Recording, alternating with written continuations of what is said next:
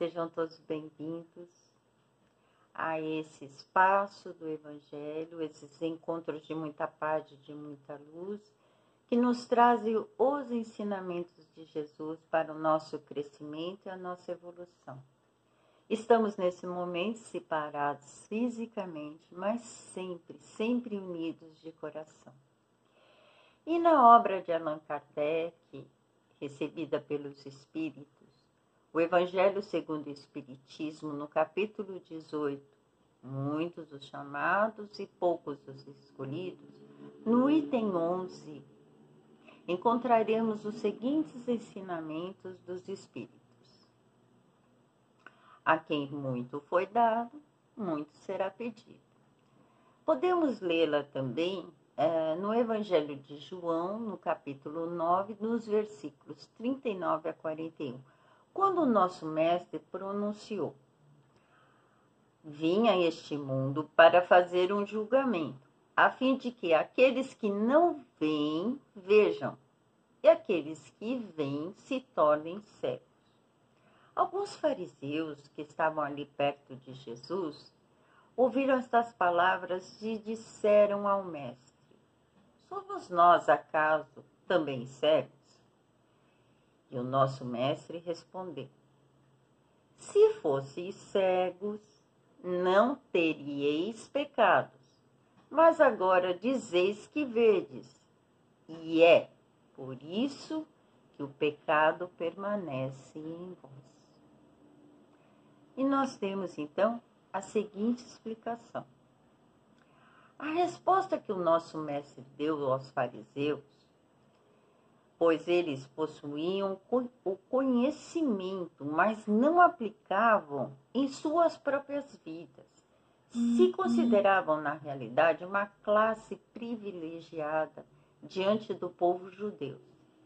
Eles julgavam os outros mas não olhavam para os seus próprios erros. Eram, na uhum. realidade, cegos das suas imperfeições. Os fariseus, na realidade, não perdiam uma oportunidade de indagar a Jesus sobre algo, mas sempre num sentido não muito bom, pois eles se julgavam superiores, eram orgulhosos e prepotentes.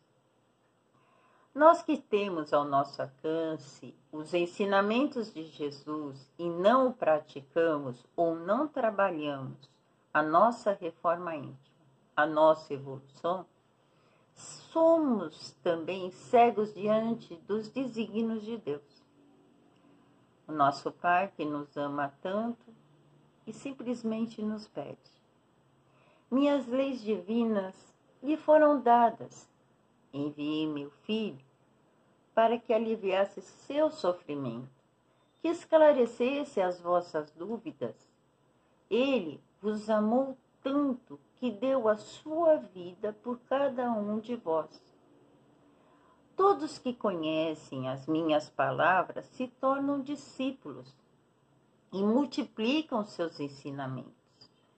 Se vós conheces a verdade, e fechem os seus olhos, se tornam omissos e não têm o direito de julgar nenhum dos vossos irmãos. Este comportamento apenas atrasam sua própria evolução. Vós ficais estagnados. Estes serão cobrados. Por mim? Não, eu sou seu pai de amor. Vós serás cobrados pela sua própria consciência. Mas aqueles que conhecem e persistem em se aperfeiçoar, se esforçam na marcha contínua da sua própria evolução e levam os ensinamentos àqueles que desconhecem as verdades, estes têm um grande valor, pois estão tranquilos em suas consciências de tentarem fazer o máximo e cumprirem em suas encarnações o seu aperfeiçoamento.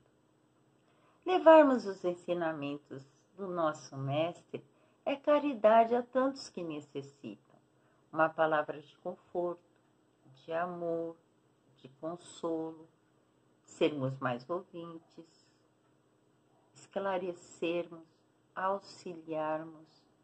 Gente, a caridade nós praticamos das formas mais simples. E a caridade sem ações, na realidade, é uma fé morta. Nós temos o livre-arbítrio, esse dom que Deus nos deu, de escolher sermos como os fariseus ou de nos tornarmos realmente os discípulos de Jesus. A todos os instantes, nós fazemos as nossas opções. Nosso Mestre nos deixou os seus ensinamentos, seu amor, suas lições. Ele é o caminho, a verdade e a vida. Aproveitemos todos os nossos instantes e lutemos para prosseguir na marcha da nossa evolução. Tiremos a venda do orgulho, da vaidade e do egoísmo e cultivemos o amor, a bondade, a perseverança, a caridade conosco mesmo, mas principalmente com o nosso próximo.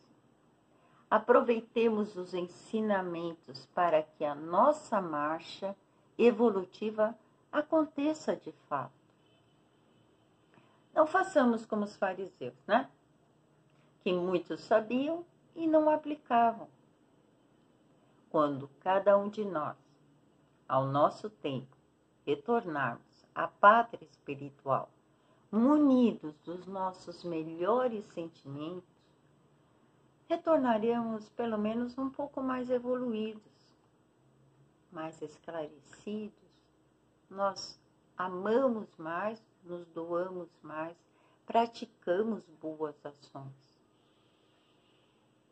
Nascemos todos nós, espíritos simples e ignorantes, e cada um de nós, ao nosso tempo, nos tornaremos espíritos celestes. Sempre nós falamos isso, não é mesmo? Para mostrar a importância do nosso crescimento. Olha quantas coisas maravilhosas Deus nos deu. Nós temos esse mundo, as belezas. Deus está numa simples flor que olhamos. Deus está presente a todos os momentos. Que o nosso sacrifício de amor que nós podemos realizar conforme Jesus nos ensinou, nunca tenha sido em vão. Ele que doou sua vida por todos nós, nos mostrando seus ensinamentos, querendo que nós cresçamos,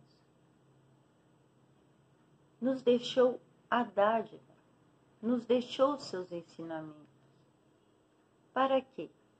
que cada um de nós, ao nosso tempo, nos fortalecemos, crescemos, vamos evoluir.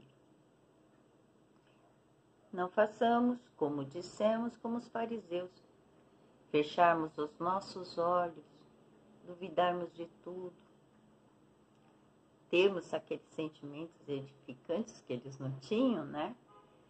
Porque eles eram donos da verdade mas a verdade era só para os outros? Não. A verdade é para cada um de nós. Nós estamos recebendo muito.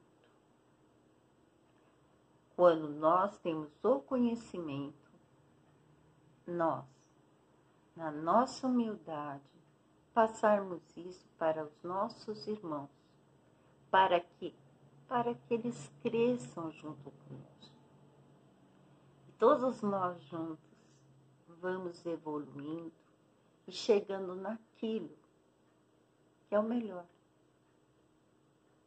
Que o amor, que a caridade e a bondade sempre cresçam dentro de nós. Sejamos, então, os verdadeiros discípulos de Jesus. Nós temos o conhecimento e o dever de passar aos nossos irmãos o nosso melhor. e que façamos com muito amor, assim como Cristo fez por cada um de nós. Que a paz do nosso Mestre Jesus permaneça com cada um de nós. Que possamos, a cada dia, ser menos fariseus e seguirmos mais os passos de Jesus. Que possamos ser os verdadeiros discípulos daquilo que o nosso Mestre nos deixou. O amor, a bondade e a caridade cresça no coração de cada um de nós. Que a paz do nosso Mestre Jesus permaneça entre nós. Que Deus abençoe e ore por cada um de nós.